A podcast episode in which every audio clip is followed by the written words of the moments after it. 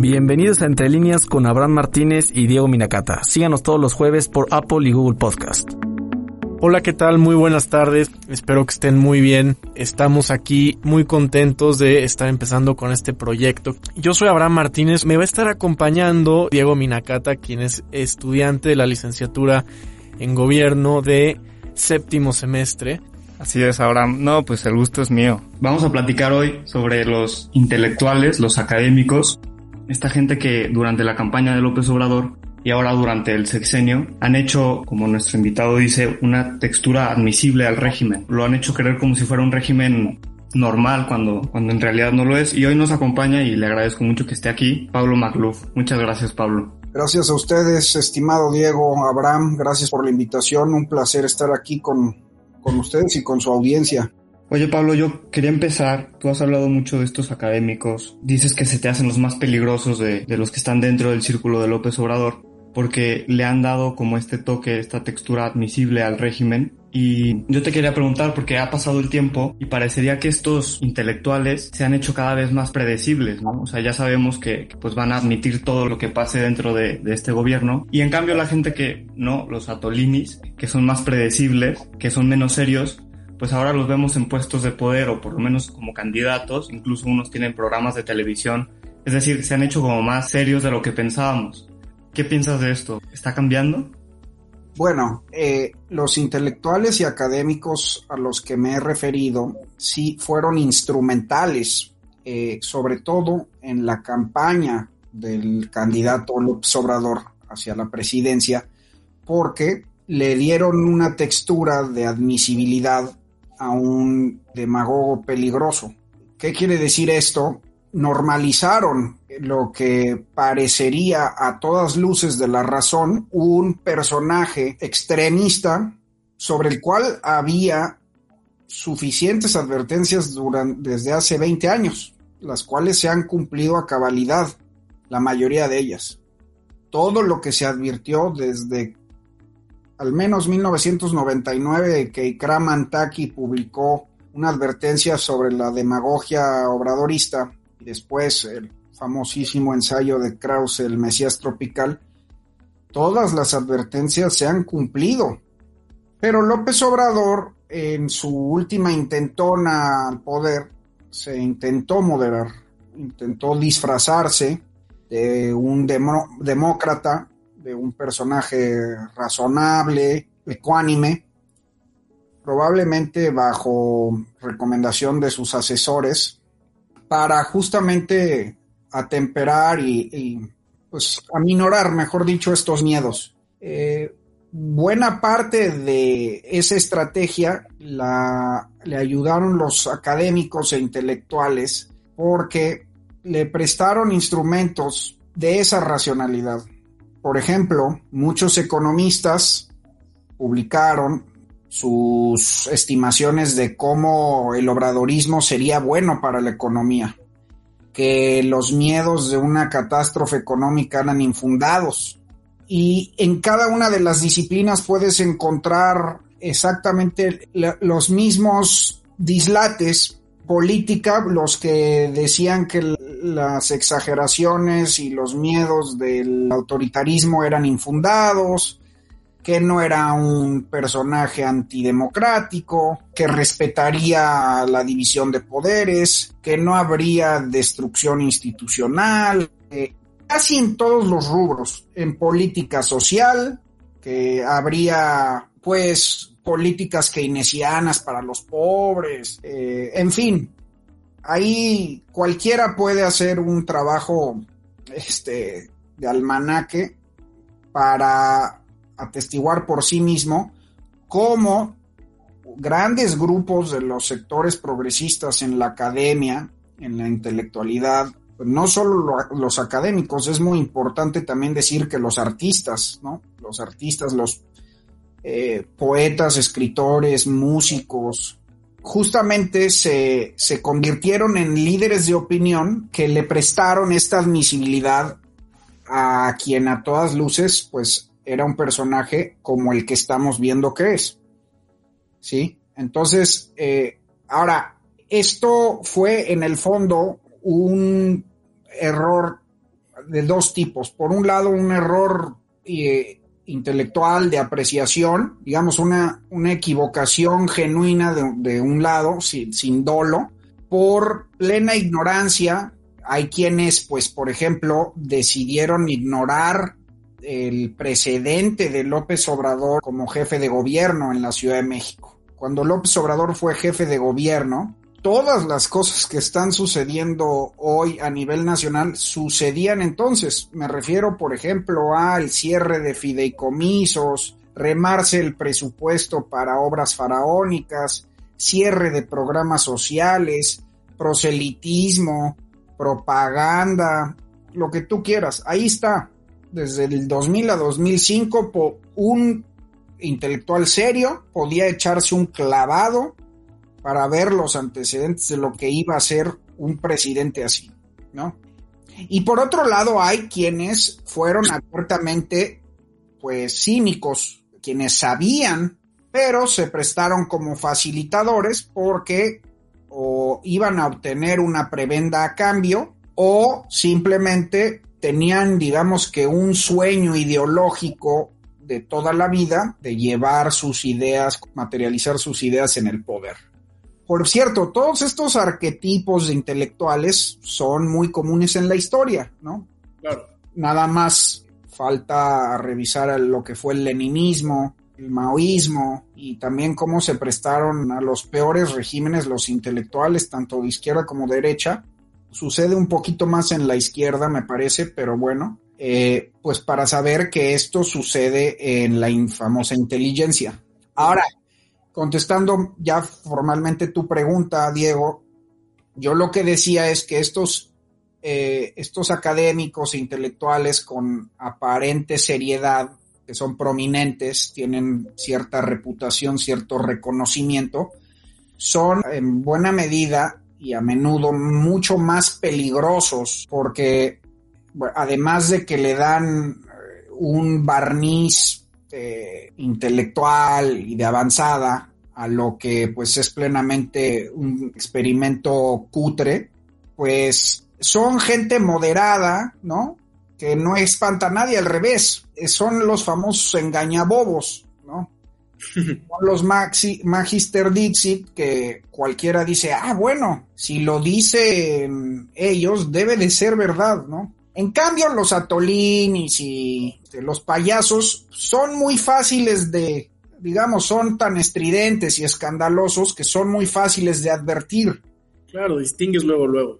Luego, luego distingues, luego, luego. Y además están muy en su papel de corifeos, ¿no? Están muy en su papel de aplaudidores y pues la gente eh, los deja jugar solos, ¿no?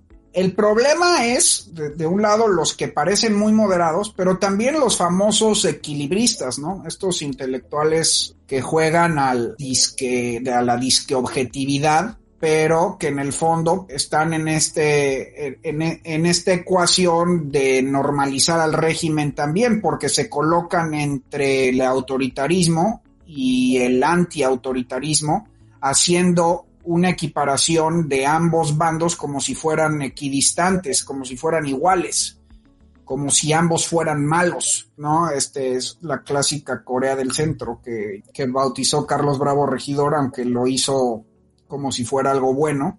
A mí me parecía que no, anormalidad democrática como la que estamos viviendo hoy es algo malo ser de Corea del Centro porque equiparar a Corea del Norte con Corea del Sur es un despropósito cuando lo que hay que hacer es resistir, ¿no?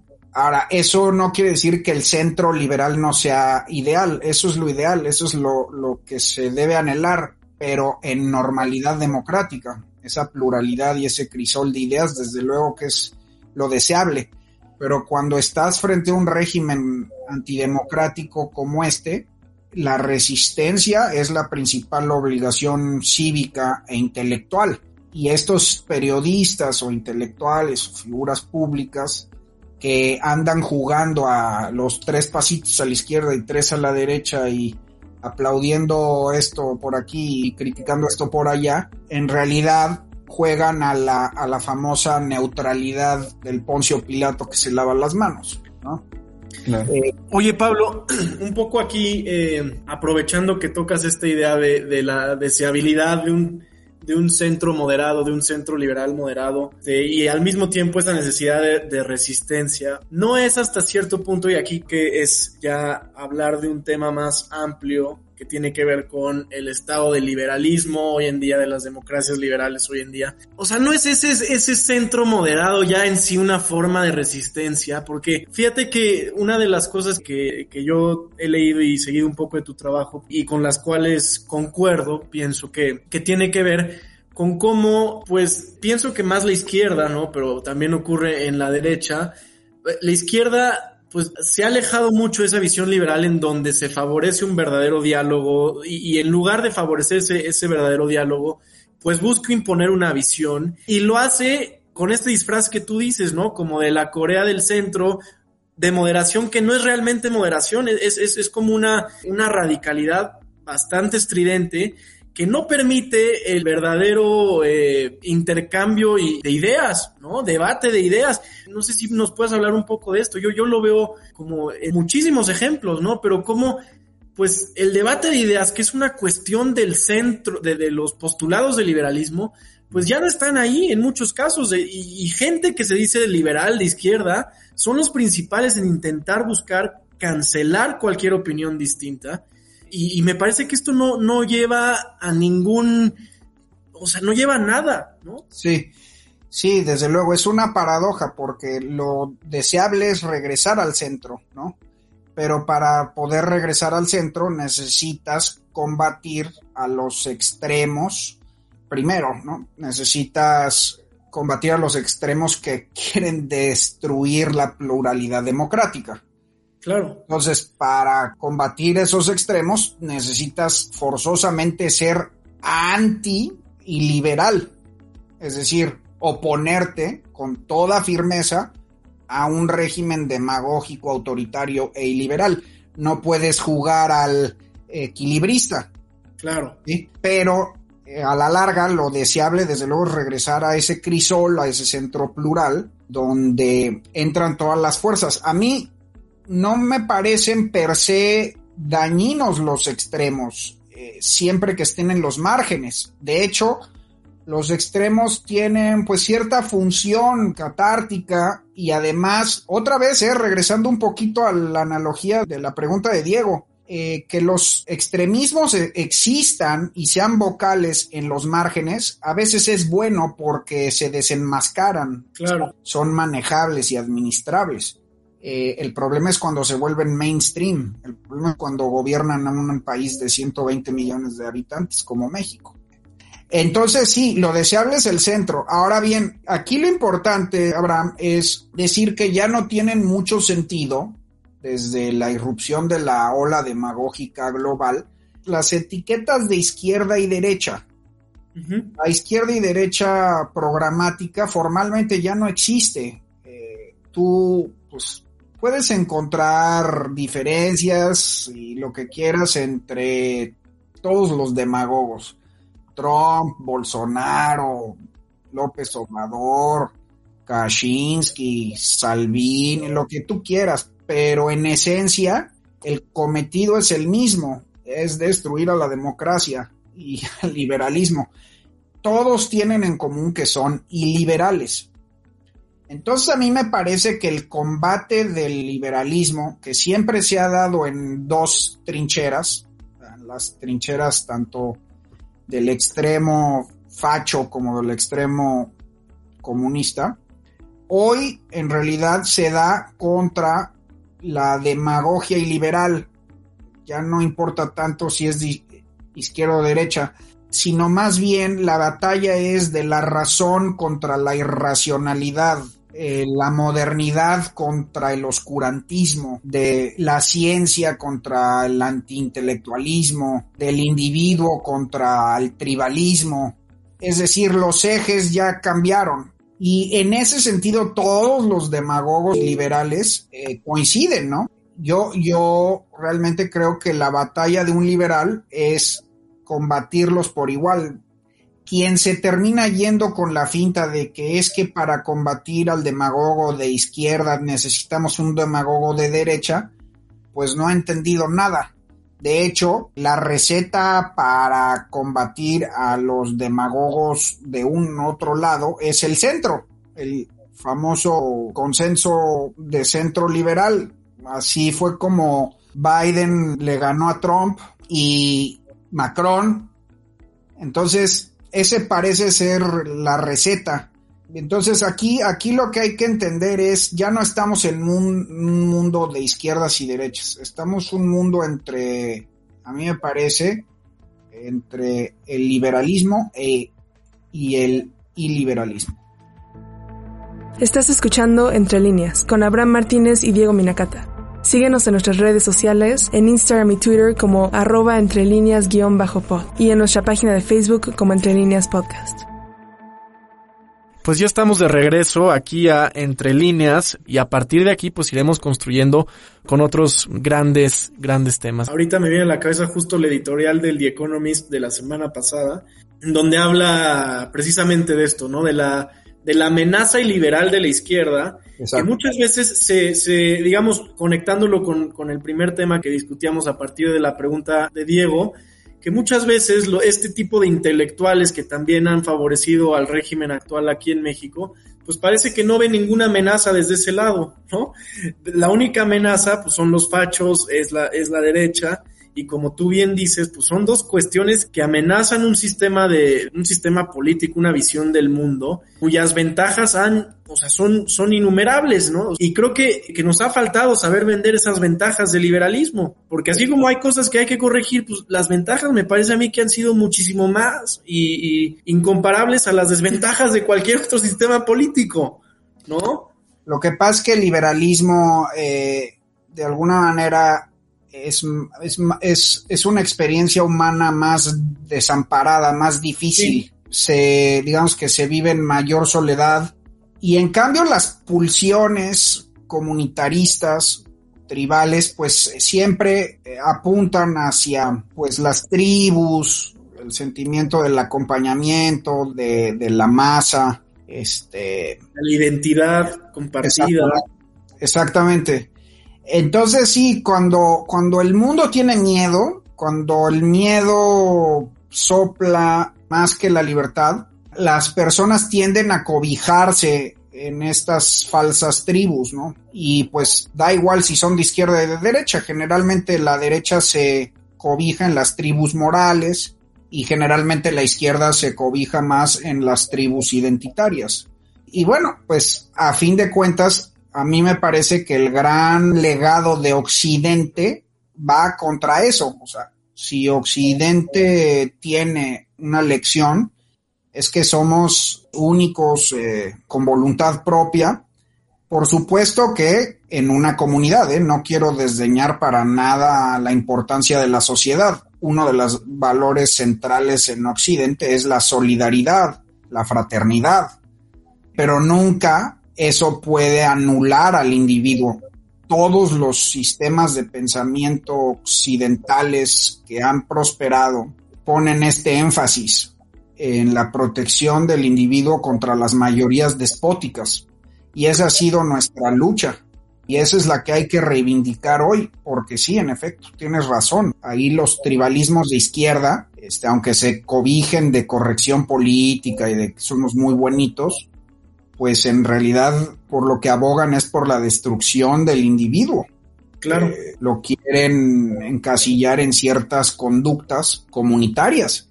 Pues digamos que el valor central de Occidente ahí es la libertad. Que no se olvide que eso es el liberalismo, la libertad. Totalmente. Y Diego quiere preguntar algo yo aquí, ya me... Justo, es que quería hablar de la, sobre la polarización porque me parece un tema como muy importante o sea, yo no sé qué piensas tú, Pablo, pero antes de ayudar a López Obrador a, normalizar este régimen, me parece que una de las cosas que han contribuido estos intelectuales, ¿no? Esta Corea del Centro, como la llamas, es a la polarización. Y yo te quería poner dos ejemplos muy concretos. Uno me parece un poco lo que hemos estado platicando, es estas como discusiones de caricatura que han creado. Pienso, por ejemplo, en la pobreza extrema o en la desigualdad, que son dos cosas que en México veníamos corrigiendo y veníamos corrigiendo muy bien. Y sin embargo, primero los pobres y este tipo de eslogans pues venden mucho y ellos ayudaron un poco a crear este discurso que en el fondo no hay problema de, que se hable de esto, al contrario, es muy bueno, pero si no sabes criticar el problema bien, me parece que no lo vas a resolver nunca. Y luego también una cosa que decía mucho José Antonio Mid en el debate y creo que no, no se le prestó mucha atención, es que López Obrador y su círculo nunca se han sentado a discutir con las otras fuerzas políticas para construir. Y en cambio vemos a estos intelectuales que están acostumbrados a criticar el sistema. Es una cosa que platicamos con Raudel el episodio pasado. Critican el sistema y no proponen algo concreto, no proponen una política pública concreta. Yo creo que el ejemplo perfecto es, o un ejemplo podría ser la reforma electoral, ¿no? Todas las reformas electorales que hemos tenido en los últimos años pues han sido producto del berrinche de López Obrador y ahora que están en el poder no están dispuestos, aunque lo necesitan, no están dispuestos a sentarse en la mesa para discutir una reforma electoral que quieren. Y me parece que esto ha contribuido muchísimo a que se polarice el país. Y lo vemos hoy, o sea, la mitad de los estados lo tiene Morena, la mitad del Congreso de San Lázaro lo tiene Morena, la mitad de la Ciudad de México la tiene Morena, o sea, me parece que es muy materializado la división, la polarización que existe en el país. Sí, mira, primero sobre la polarización y luego sobre los intelectuales etéreos que no concretan formalmente políticas públicas. Sobre la polarización hay dos escuelas, me parece, Diego, yo he observado. Hay quienes dicen que la polarización en realidad ya existía y siempre ha existido.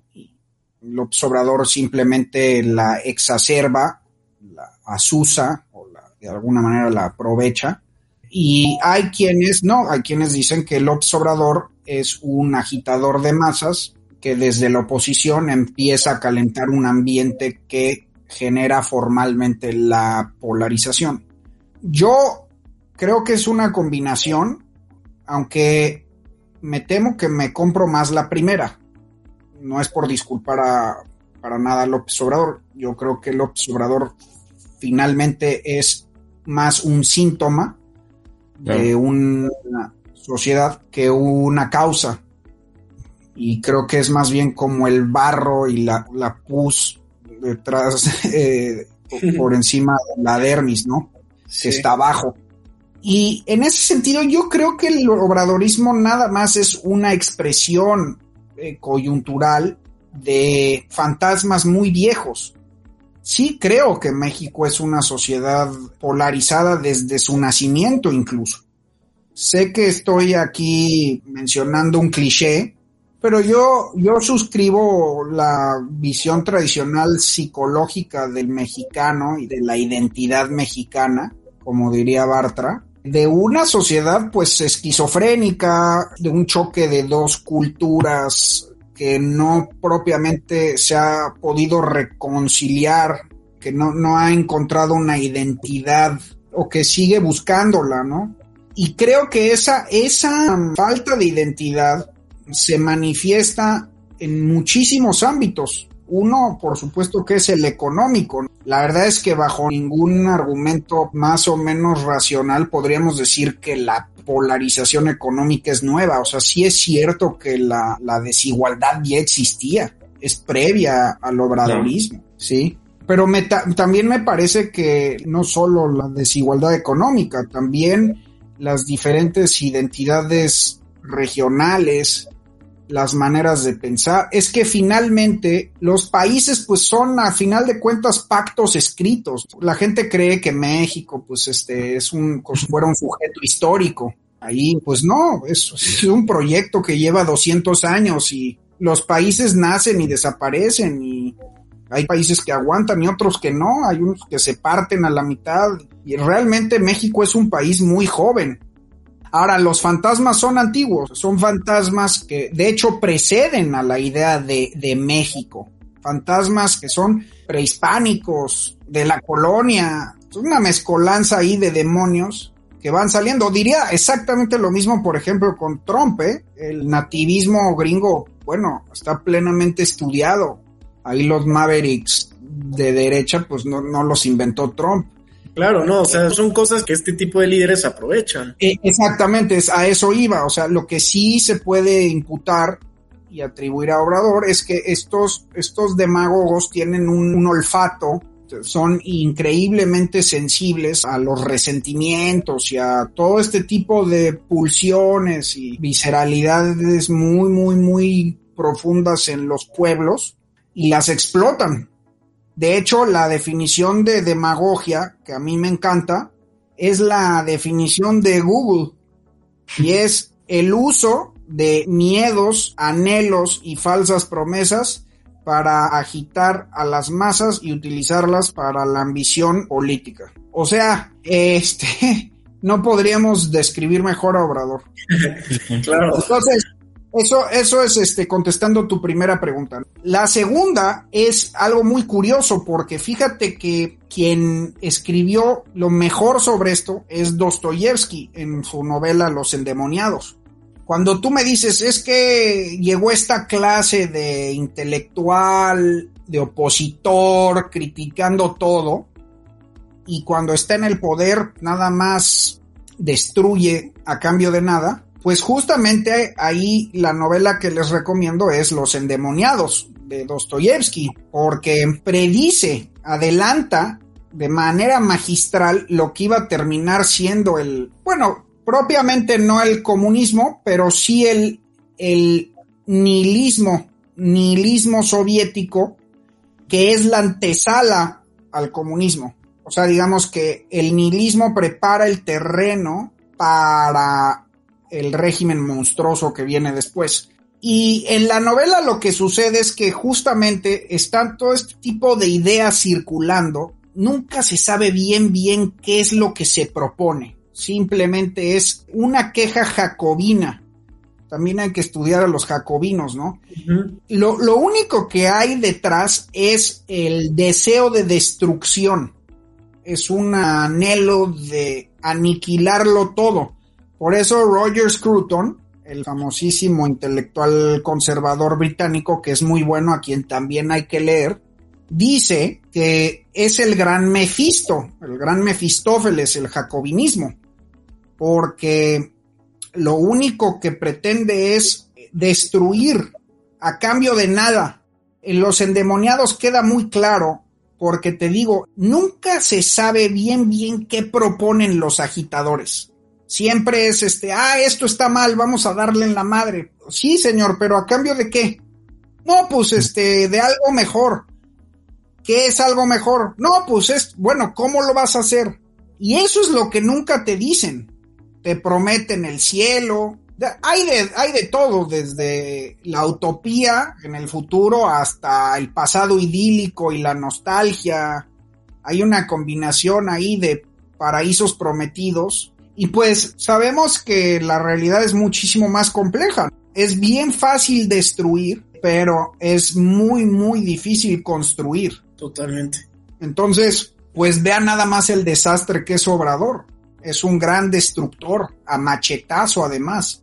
La destrucción institucional es bestial a cambio de nada.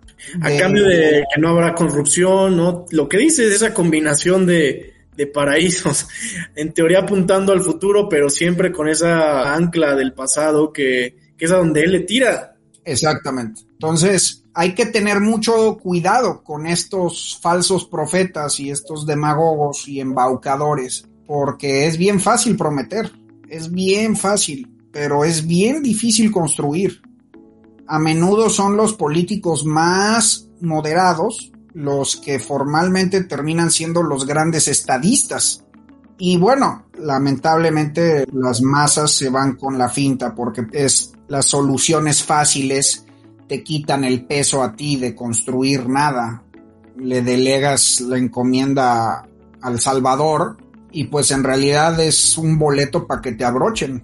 Claro, totalmente. Fíjate, ahorita que, mencionabas todo esto, nada más así, al menos como una visión general, pues hay críticas del, liberalismo que, por ejemplo, provienen de la derecha. Este, hay un profesor de, Notre Dame que escribió este bestseller que, que se llama Why Liberalism Failed, en donde habla de cómo la idea de libertad, digamos que liberalismo estaba viciado de origen, porque la libertad individual entendida como esta ampliación de la autonomía, eventualmente iba a dejar desprotegidos a muchísimos y iba a echar mano de un estatismo exacerbado. Yo, yo no la compro, yo, yo, yo pienso que efectivamente hay cuestiones de origen, pues habría quizá desde el punto de vista conceptual mm, sido mejor que fueran de otra forma, pero como decías al inicio, ¿no? Las ventajas del, del sistema como tal me parecen muchísimo más que cualquier desventaja que pueda ocurrir. Pero a ti, ¿qué te parece este tipo de críticas que se hacen del liberalismo? Pues, ¿qué, tú, ¿tú qué tienes que decir sobre, sobre ellas? Bueno, la crítica y la autocrítica son parte del liberalismo. Si algo tiene de virtud el liberalismo es que no solo admite crítica, sino es el primero en deber ejercer la autocrítica para fortalecerse, reformarse, mejorarse.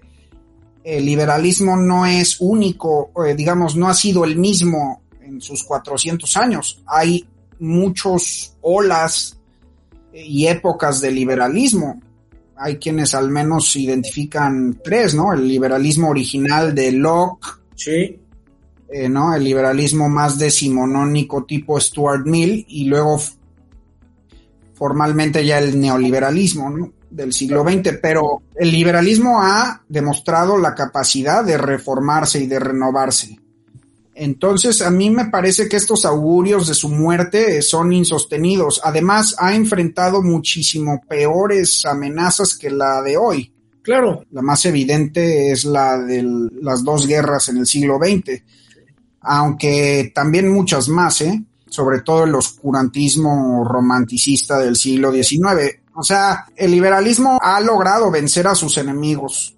Ahora, otra cosa importante me parece es que no hay que comprarse mucho estos meaculpas tramposos de que el liberalismo engendró su propia muerte y su suicidio.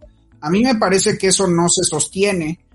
Eh, los enemigos de la libertad son muchísimo más antiguos que el liberalismo. El liberalismo tiene 400 años, pero los enemigos de la libertad han estado ahí siempre, siempre han tenido su propia agenda.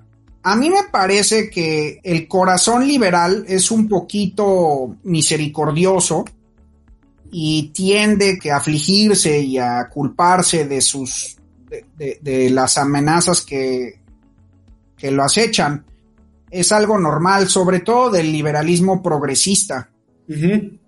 Pero hay que saber que, que, los enemigos del liberalismo en realidad son foráneos, son externos, eh, vienen de fuera y lo quieren destruir. Y comprarse se me culpa es, de hecho, es comprarles un poco el juego.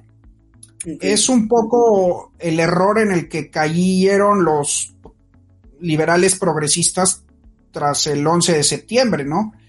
Eh, de hecho que pues, pronto se cumplen 20 años, pues muchos liberales gringos decían, ay, es que somos un imperio desalmado y nos merecemos este ataque, porque, pues no, esos güeyes son unos, son unos cruzados oscurantistas eh, que quieren destruir la civilización, son unos bárbaros no hay que, tampoco hay que conmiserarse de ellos. De acuerdo. Eh, son, enemigos despiadados. Eso es muy importante. Por eso creo que, fíjate, alguien a, quien hay que leer justamente sobre la amenaza de, de, hoy en día contra el liberalismo, que es el populismo, es Nadia Urbinati. Porque Nadia Urbinati es muy cuidadosa en llamar al caracterizar al populismo como un parásito. Y es muy importante su selección de palabra porque un parásito es foráneo, es externo.